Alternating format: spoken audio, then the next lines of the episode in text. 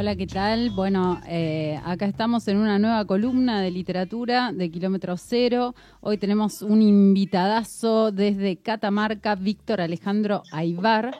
Nació en San Fernando del Valle de Catamarca, es bailarín, profesor de danza, licenciado en letras por la UNCA y diplomado en escritura creativa por la UNTREF.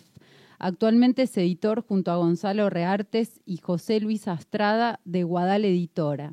Publicó Dúo Nocturno, dos variaciones para solo final por Editorial Lisboa en 2018, Cabriolas en el aire por Tren Instantáneo en 2020, Umbral, cinco escritores catamarqueños eh, en, el, en el Guadal en 2021 y El Gran Baile de la Reina por falta de envío de ediciones en 2022.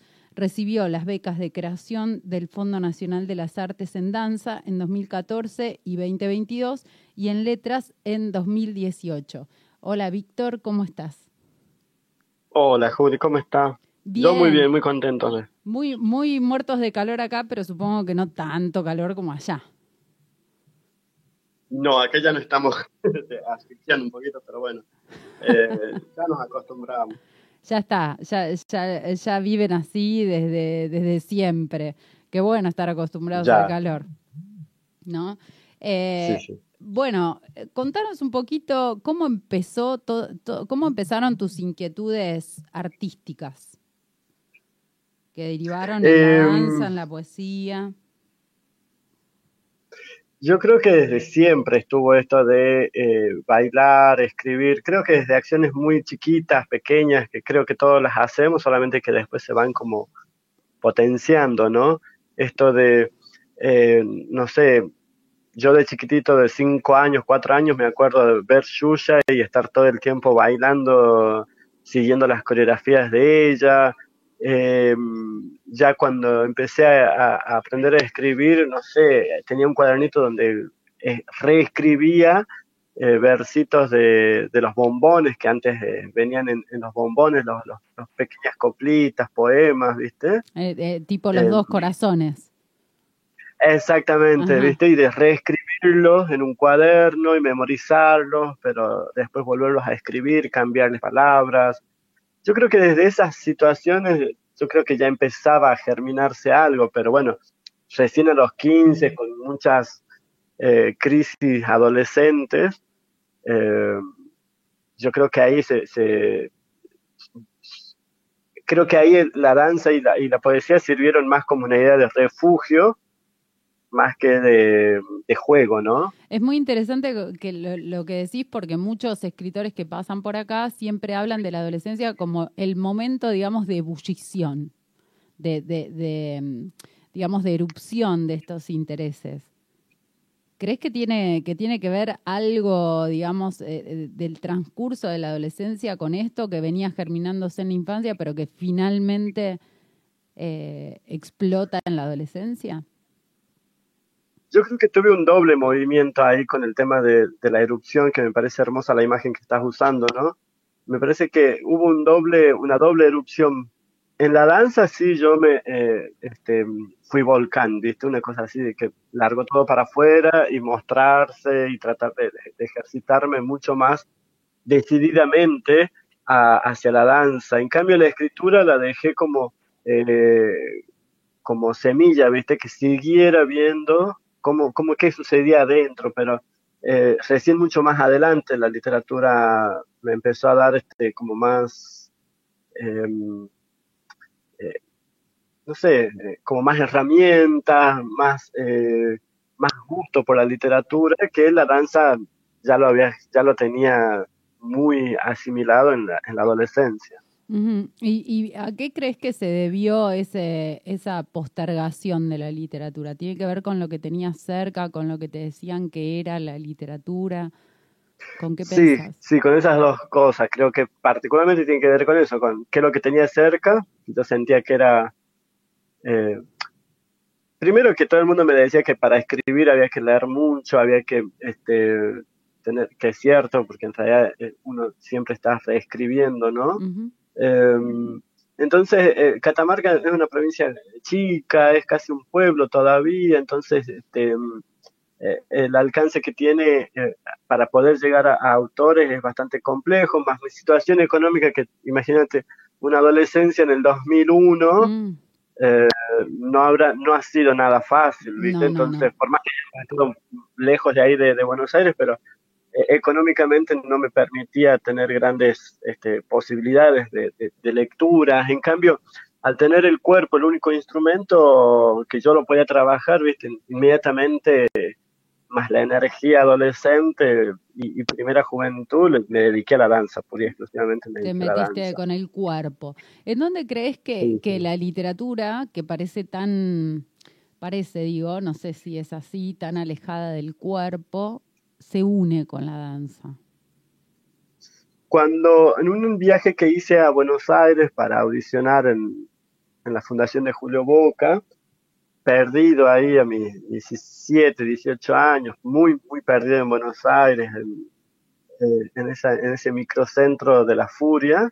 Eh, entré a una librería y, una maestra me dice, te recomiendo que, que si podés y si podés encontrar un libro de Pizarnik, dice Alejandra Pizarnik. Y yo, yo venía como interiorizándome en poesía, pero imagínate que mis lecturas eran Alfonsín Storni, eh, como lo más novedoso en ese momento para mí. Y cuando me dicen que lea, que busque un libro de, como un encargue de, Alejandra Piesarni, eh, ahí encontré un vínculo entre la literatura y la poesía, ¿no? Cuando, este, por ejemplo, eh, Alejandra dice que el, que el, cuerpo debe ser un amado espacio de revelaciones, ¿no? hacer el cuerpo del poema, que justamente en una entrevista con Isabel Moya trabaja, ¿no? Esto de hacer el cuerpo del poema con mi cuerpo, eh, más toda esa carga eh, este, con muchas connotaciones eh, mortuorias que después le va a cargar Pizarnik al cuerpo, pero... ¿no? Un barco que me Exactamente. es interesante porque perdón, es, es interesante, decía, porque, bueno, hay, hay eh, una un primer ingreso que vos decís que fue la lectura de Pizarnik y, y, viste que el cuerpo, no sé qué te pasa a vos como bailarín cuando lees, pero el cuerpo queda como quieto, ¿no? Sumido ahí a, a, una, a una especie de alienación de estar en otro lado. Y con la danza pasa al revés, ¿no? El cuerpo eh, eh, en, pleno, en plena conciencia. Digo, ¿lo, lo pues que estaba, vez? Sí, sí, sí, sí, lo reflexioné mucho porque una vez este, estuve conversando sobre estas mismas ideas y digo, yo tuve etapas de, de, mucha producción de danza y, la escritura no, no florecía, no, no salía, ¿no? Y hubo dos momentos de, de mucha quietud en la danza primero por una pequeña lesión que tuve, después eh, un cargo, después que ejercí, y en un tercer momento, em, ya la pandemia, justamente en esos tres momentos en el que el cuerpo se me aquietó, eh, por, por, distintas obligaciones, tuve que hacer un parate en la danza, ahí es donde la, la, literatura, viste, salió, y, y, creo que de ahí, por ejemplo, salieron las cabriolas, salieron este baile de la reina, ahí donde salieron. Pero igual esta idea de, presencia eh, escénica me parece que está, se ve mucho en, en, la lectura, ¿no? En la lectura en voz alta frente a ese público. Es como volverme a parar desde una presencia eh, que no es tan solo la voz, sino también qué presencia tiene mi cuerpo frente a ese público que me está escuchando leer, ¿no? Y como el poema tiene ya otra encarnadura. Contémosle al público que no tuvo la oportunidad de, irte a ver en, acá en Chacabuco. Bueno, una de las cosas que a mí me llegaron después fue qué, qué posición escénica, ¿no? Del cuerpo que tiene Víctor. O sea, no era solo la lectura, sino también el cuerpo posicionado de una manera diferente, ¿no? Como que en general los que leemos poesía, en general nos encorvamos, ¿viste? Como que el cuerpo ah. está ahí como derrumbado, eh, tratando de, de, poner más en escena la voz, y en tu caso no, o sea, estaban, estaban a la par. Eh, es muy interesante además porque eh, tu último poemario se llama El gran baile de la reina. ¿No? un poemario que tiene que ver con una con, la danza. ¿Cómo, cómo, ¿En qué lugar, por eso te preguntaba, en qué lugar crees vos que están unidas la poesía y la danza? Eh, yo la veo a la, literatura como una suerte de memorias, eh, de un registro de memorias eh, sensoriales, emocionales, perceptivas, también la noto a, la literatura, y la danza es justamente ese momento en el que me permite dejar aflorar mucho de esas percepciones, ¿no? Entonces, el, el, baile de la reina, yo en, un poema repito casi como un mantra, ¿no? Esta idea de, de tener un cuerpo tenso y terso y brillante, ¿no? eh, me parece que eh, ahí es donde ya empiezo como a, trabajar y, y, a, y, a, a, empezar a, a elaborar cada palabra y a pulirlas cada palabra en función de la, de, de, de la poesía, de lo que quiero contar. Y acá en el baile de la reina elegí justo una, una, una reina que se, que se deja pulir, ¿viste? que deja endiosarse y, y, y, bueno, trata también a los otros de, de ayudarlos desde sus imposibilidades. Eso es lo que básicamente busca la reina, pobrecita ayudar a los otros. es, eh, vuelvo, ¿no? Vos decías, yo no tenía las posibilidades de acceso a la lectura en el año 2001, cuando transcurría mi adolescencia en Catamarca. Eh, y, acá es una reina, digamos, que, que, de alguna manera trata de salvar esas imposibilidades. Exactamente, frente a otros que no pueden escribir, que no pueden este, leer, la reina se toma así el trabajo, viste, de, de, explicarles qué es un poema, eh, les lee poemas, hace poemas a esos, a esos otros changos que, que no tienen la, el acercamiento, ¿no? Con la poesía y que incluso la reina poetiza sobre esos otros cuerpos, ¿no? De, de, de estos changos que la vienen a, a galantear, a enamorar, a conquistarla y, ella les responde con, con, poesía, con pequeños poemas dedicados a ellos, eh, a explicarles, a tratar de explicarles qué es para ella un poema, ¿no? Eh, Nosotros que le dicen yo no entiendo, no entiendo nada, ¿no? No entiendo la poesía. Exactamente. ¿Qué es un poema? Pregunta uno y, ella le dice, y, no sé, puede ser esto que estamos haciendo en la cocina juntos, lavando los platos.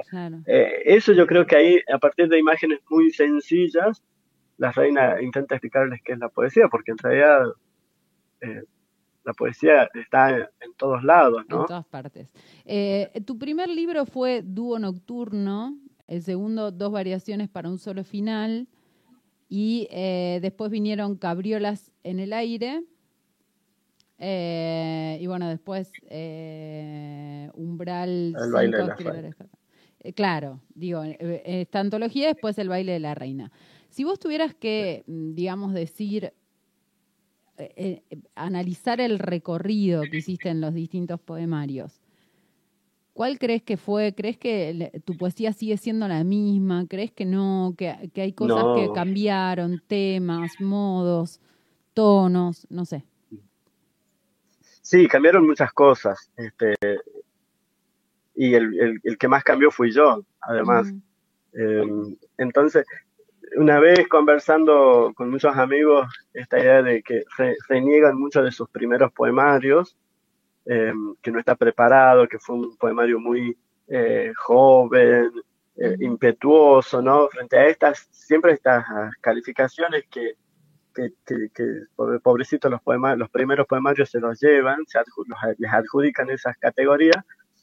Eh, yo me siento como orgulloso de ese primer poemario del dúo nocturno porque en realidad es un libro juvenil, es cuando uno empieza a jugar mucho con las palabras y también está la mirada del otro, a quién le leo, ¿no? A quién le escribo, eh, por quién estoy escribiendo, ¿no? Esa mirada todo el tiempo inquisidora.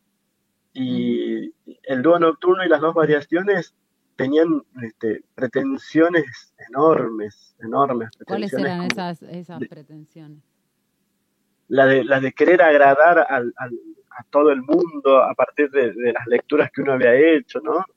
Digo, cuando yo me releo ahora en, en, dúo nocturno, veo ahí cositas de Lorca que son tan tan copia, ¿no? Uno, uno dice, bueno, pero eh, hasta ahí, ahí llegaba yo, hasta ahí eran mis lecturas, eran mis, atrevimientos, ¿no? En las dos variaciones vuelve Pizarnik a inundarme ahí con su oscuridad, eh, y yo creo que eso también son los libros, ¿no? Eh, un registro de lo que somos en ese momento o en, durante ese tiempo que uno se, se, se desboca frente a la hoja en blanco, ¿no? Entonces, yo no, no, no, no, reniego mucho de eso y me parece que cada uno eh, es un espejo de los distintos Víctor que han sucedido desde hace ya 15 eh, años, ¿no? Claro, nombrabas dúo, dúo, nocturno y dos variaciones como dos poemarios que, digamos, eh, eran iniciáticos. ¿El cambio estuvo en Cabriolas en el aire? Sí, hay una bisagra ahí en Cabriolas porque incluso se notan dos, tres voces ahí sonando, muchas voces sonando eh, voces muy arcaicas, ¿no? Con un lenguaje como muy, muy de la puna, muy andino, donde hay una tradición muy grande sobre la copla y, ese lenguaje barroco, ¿no? Esa cosa que se, sigue hablando todavía acá en el norte. Y después hay un lenguaje así como muy llano, que, que trata de hablar casi como un, chico que le habla a su, a su cabra en medio del monte. Eh, un lenguaje más diáfano, más claro, y que después se termina ganando en las reinas, ¿no? Hay toda una claridad ahí que ya, que incluso tiene que ver con, con cómo uno asume también su, posición en el mundo. Claro. Eh, mientras en el dúo nocturno yo me escondía todo el tiempo para tratar de no decir a quién eh, amaba, en las cabriolas ya directamente paso al otro extremo y digo, bueno, si me quieren ver, que me vean, que este, no hay problemas en, que me miren, en que vean cómo estoy besando con mi amado, ¿no? Y la reina ya directamente eh, es la salvadora de, los gays, ¿no? Totalmente, totalmente. Eh, te, iba, te iba a preguntar, ¿los poemas de la reina los, los escribiste durante la pandemia eh, ¿Durante la pandemia más dura o no? Durante la pandemia más dura escribí eso, la mayoría de esos poemas. Ya venía en el 19 escribiendo algunos de estos poemas de la reina eh, y cuando se dio la, la pandemia más dura, la, que más estuvimos encerrados, ahí es como que salieron los de la reina, eh, casi como una idea de de estar frente al abismo, ¿viste? Y, y, no tener otra cosa más que gritar lo que, lo que salía en ese momento. Yo creo que ahí está la claridad de la faina, ¿no? Y el grito y la idea de salvación que plantea la faina. Sí, está bueno eso. Aparece además y de como, última alegría. algo épico, ¿no? Como sí. la reina viene a cumplir esa, esa función heroica de la épica. Ahora, Víctor, te iba a preguntar lo siguiente. Después de la pandemia, seguramente seguiste escribiendo. ¿Crees que, crees que se, la, pregunta es un poco compleja porque yo todavía no sé si estamos en la pandemia o estamos en tiempo de pandemia, ¿no? Eh, el otro día hablaba con otra poeta y decíamos, se escucha un poquito el, el eco de la radio, no sé dónde lo estás escuchando, pero te iba a decir, nosotros las preocupaciones durante la pandemia para la escritura, ¿no? Para pensar la escritura, para, para escribir, para sentir, etcétera, ¿son las mismas ahora que en ese periodo? ¿O crees que, hay cosas que la escritura te está demandando que antes no? Lo importante de la, lo, lo, que fue interesante, no sé si no es la palabra correcta importante, pero sí lo que fue interesante de la pandemia es la idea de, introspección que hubo que, tuvo uno, eh, la posibilidad del tiempo para trabajar la literatura, eh, esto de escribir, corregir, volver a escribir, reescribir, eh, que, uno en, en, la vorágine de todo el día, ¿no? y que creo que después, y esto es la post-pandemia, ¿no? eh, está surgiendo así de este modo, me parece que volvió como un, con, una, como un tsunami casi, ¿no? Esto de, si antes teníamos determinadas obligaciones, con esto de la pospandemia, ahora hay el triple de obligaciones que uno tiene que responder eh, como para ya mismo, ¿no? Entonces, eh, me parece que en lugar de llevarnos a, una, a un punto medio de calma, la pospandemia nos ha acelerado el doble, siento yo. Y, ahí creo que la, poesía tiene que volverse a instalar como un espacio de, quietud y de silencio, ¿no? Este, para ver qué es lo que nos está pasando. Me parece que hay que obligarse desde, desde algún punto hay que obligarse a, estar un poco más en la quietud y no dejarse avasallar tanto por este ritmo post-pandémico que me parece que es muy cruel, ¿no? Totalmente, aniquilador sería la palabra. Sí, sí.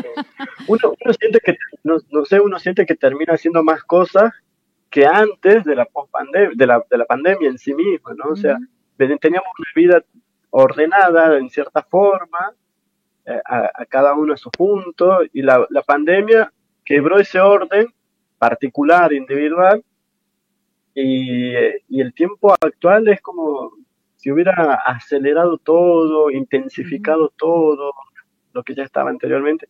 Y acá la, poesía tiene otros tiempos, me parece. Claro, Necesita en, de otros En el medio de ese acelere imposible saber lo que sentimos, ¿no? Y tampoco podemos mirar. Mirar para afuera, mirarnos para adentro, escuchar qué es lo que se está hablando, cuáles son los, los, tonos que están sucediéndose en este momento, ¿no? es, es, mucho el ruido de la, de la pospandemia que uno no puede escuchar, mirar y prestar atención a, a, la poesía ¿no? que anda por ahí. Eh, ¿Cómo te obligas vos a esos espacios de silencio? Vos decías, hay, eh, hay que obligarnos, ¿no?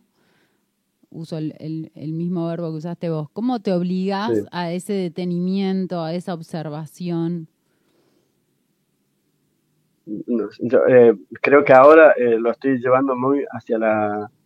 Hay una imagen que me está atormentando en el buen sentido de la palabra, ¿no? Eh, ya que hace calor, en atormentando en el sentido de que por lo menos me traiga un poco de calma o de frescura. Digo, es la del coyullo, ¿no? Esto de tener que enterrarse un poco para después poder gritar la cigarra, como creo que allá le deben decir cigarra, acá decimos coyullo, ¿no? Eh, a ese bichito del verano. A mí el verano es un tiempo que me, obliga a sentarme, el sol este pesado me obliga a, parar un poco, a prestar más atención. Le haremos, tenemos que hacerle más caso a la, al, al, tiempo natural, a la naturaleza, ver. Creo que ahí hay que prestar atención para obligarnos. Eh, y, en, dentro de esas obligaciones, digo, viste que, hay escritores que, que mm, se, establecen pautas de trabajo. Por ejemplo, todos los días se sientan a escribir. Yo los admiro mucho. Yo también. porque a mí no me sale. Pero capaz estoy como en, la cabeza, ¿no? Eh, mascullando ideas y palabras y frases hasta que surge el poema. ¿Vos, tenés un régimen de trabajo diario o, esperás a que suceda? Yo no he pensado en mi régimen de trabajo que tiene que ver con, moverme mucho. Y ahí, estoy haciendo un juego de palabras, ¿no? Esto de, esta idea de moverme, de ir de un lado al otro, de, de estar trasladándome, y que cada uno de esos movimientos, de esas traslaciones, de esos, de esos lugares por los que estoy transitando, alguno me tiene que conmover. ¿no? Entonces, eh, creo que siempre estoy en esa búsqueda de lo que me está conmoviendo o de lo que me puede conmover. Y yo creo que cuando llegué a ese punto ya el, creo que la poesía empieza a salir solita y en ese sentido, ¿no? Pero sí ando como buscando, moviéndome para ver dónde, dónde encontrar eso que ese material poético, ¿no? Digo, acecho, ¿no? las cabriolas. Perdón. Sí. Te, escucho, te escucho. ¿Las cabriolas decías? Las cabriolas surgieron de eso, de, yo tuve que empezar a hacer un, trabajo en el campo o sea, estoy en la, en la capital yo de, Catamarca, pero Catamarca tiene cerros a los lados, es un gran valle, ¿no? Entonces tuve que darle la vuelta a un cerro para empezar un trabajo y, encontrarme en medio del camino con las cabras y empezar a interiorizarme de, cómo es ese territorio de las cabras, la pobreza que, que, habita junto con las cabras, eh, más las relaciones de libertad que, que, que asimismo tiene toda cabra, todo chivo. Y eso, por ejemplo, a mí me conmovió mucho, muchísimo, en el sentido de ver cómo eh, luchaban contra el viento norte o, o estas, estas memorias antiguas, estas memorias infantiles que yo tenía de, de mi abuela o de mis tías, de que yo no, yo casi siempre era una, una, cabra loca que no hacía caso, que siempre andaba eh, saltando las camas, eh, subiéndome los árboles, era casi una cabra para ellos, y, y ellas me lo decían con un sentido siempre peyorativo, hasta que después entendí que eh, había una libertad ahí que estaba siendo negada, ¿no?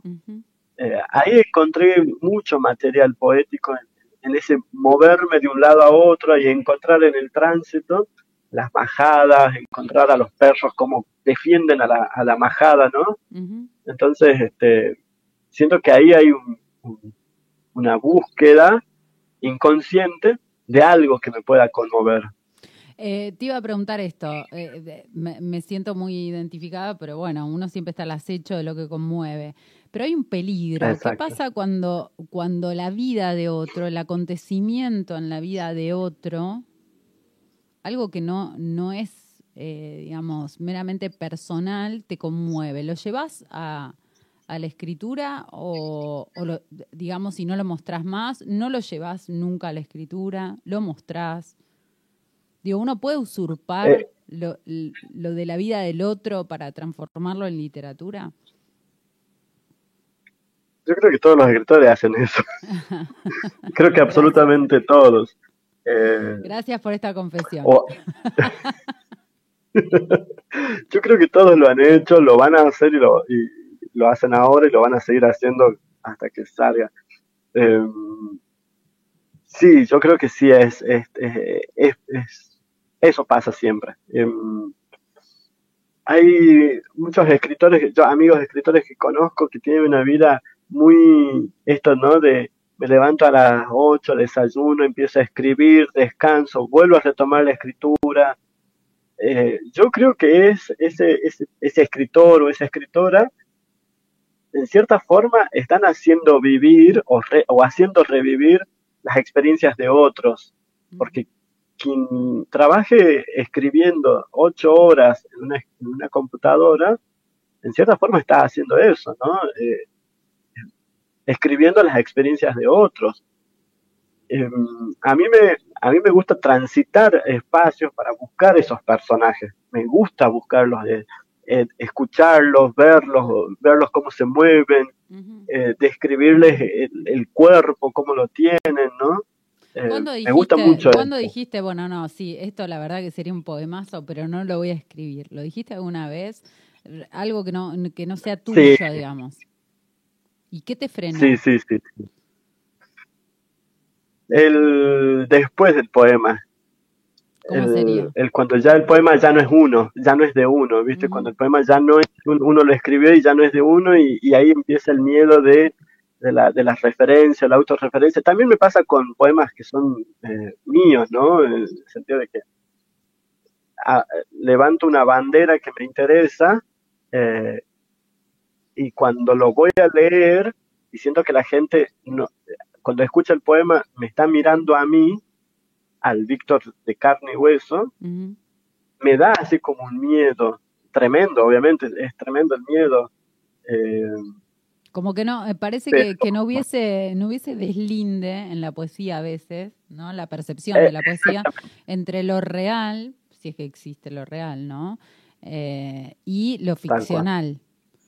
A veces como cuando, porque a veces hay un montón de cosas que son inventadas y sin embargo son eh, apropiadas por los oyentes o por los lectores como si fueran acontecimientos verídicos.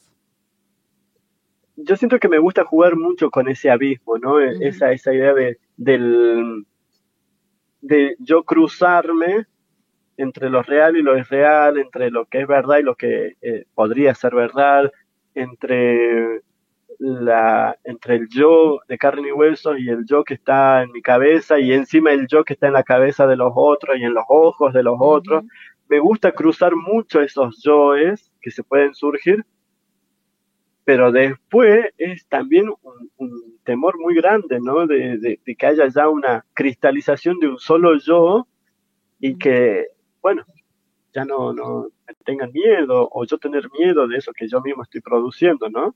Creo que es bastante compleja esta idea de, los yoes dentro de la poesía, eh, pero igual al, mismo tiempo siento que hay una riqueza muy grande en, esa confusión de, miles de yoes, ¿no? pero bueno. Permite, permite una nueva verdad constante, ¿no? Exactamente, sí, sí, sí. Bueno, Pero igual hay una idea de miedo ahí, ¿no? Total. Muy fuerte. Totalmente. No quiero que nos quedemos sin tiempo para escuchar tus poemas. ¿Tenés ahí algunos a mano para compartirnos? Tengo, tengo. A ver. Bueno, ya que estábamos hablando de los joy, de los distintos joys que uno puede tener, leo el primero de la, el gran baile de las reinas. Escribo porque lo aprendí a los nueve añitos y no quería, y a los diez gané un concurso de ortografía. Escribo porque las nenas querían jugar conmigo con tortas de barro y ramilletes de flores amarillas. Los nenes grandes jugaban conmigo, eso que no eran juegos. Escribo porque un amigo que ya no está lo corrieron del valle de San Fernando por ser poeta y maricón, o maricón y poeta por maricón. Escribo porque la vida entre cervezas es más clara y los changos son más lindos. Escribo porque soñaba con un dúo que bailara toda la noche. Escribo porque hice un ballet en versos y robé versos para un ballet de gauchos y paisanas.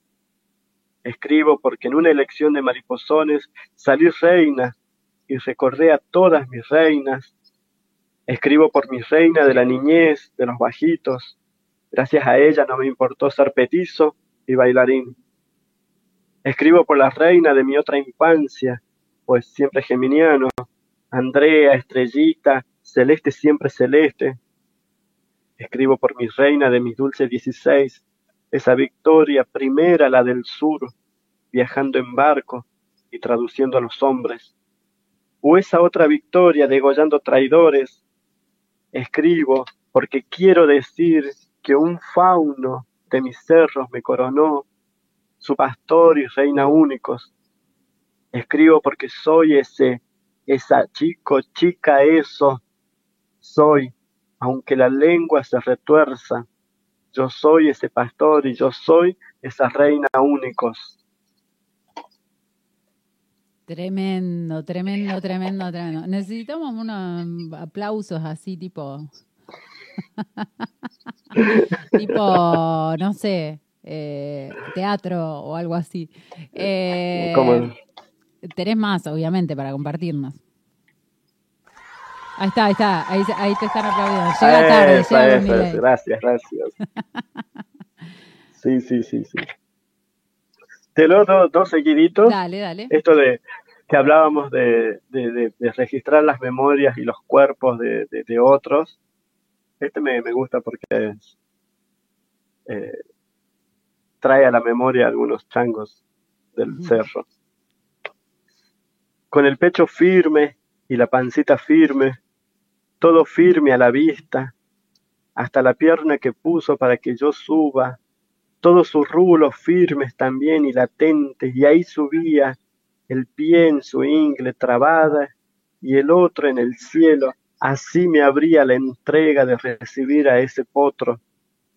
El sol era esa aguja mayor de la siesta, de las tres y media sobre tu espalda, ese lomo que veía desde arriba y sin pelaje, era más terso y el sol lo envidiaba, más firme y el caballo lo intuía, solo la siesta ardiente me envidiaba a mí. Y allá íbamos, reina y jinete, montada y jinete caminante. con los ojos del pueblo de ventana en ventana y una sed de caballos agitados, que una acequia frondosa de hierba buena, frondosa de agua mala, frondosa de deseo fresco, te recibió como si fueran mis brazos, y como si fuera yo también con deseo, te ciñó el pantalón sobre ese otro caballo. Todos tus rulos se encogieron, menos esa porción de caballero atento que mis ojos babiaban mientras vos, sin disimulo, acomodabas tu joya de guerra. ¿Fumamos una tuquita, reina? ¿Y si no lo puedo frenar después? Para eso estoy, reina, para vos. Vos, changuito lindo, te metiste en estos poemas sin saber cómo, cuándo se hace un poema o qué es un poema. Es difícil. Yo nunca entendí un poema. Me decís mientras lavas los platos y me prometés una noche y bailongo. No sé si es lo mismo escribir que leer. ¿Viste de difícil que es lavar un cuchillo, la espuma y el filo entre las manos? Quizá eso también puede ser un poema. Es lo más fácil que puedo decirte ahora. Te cuento de Machado y sus pompas, las de jabón te digo para que no te rías. Lo mismo te reís y me dejas mil pompitas en la nariz y las reventás con un beso.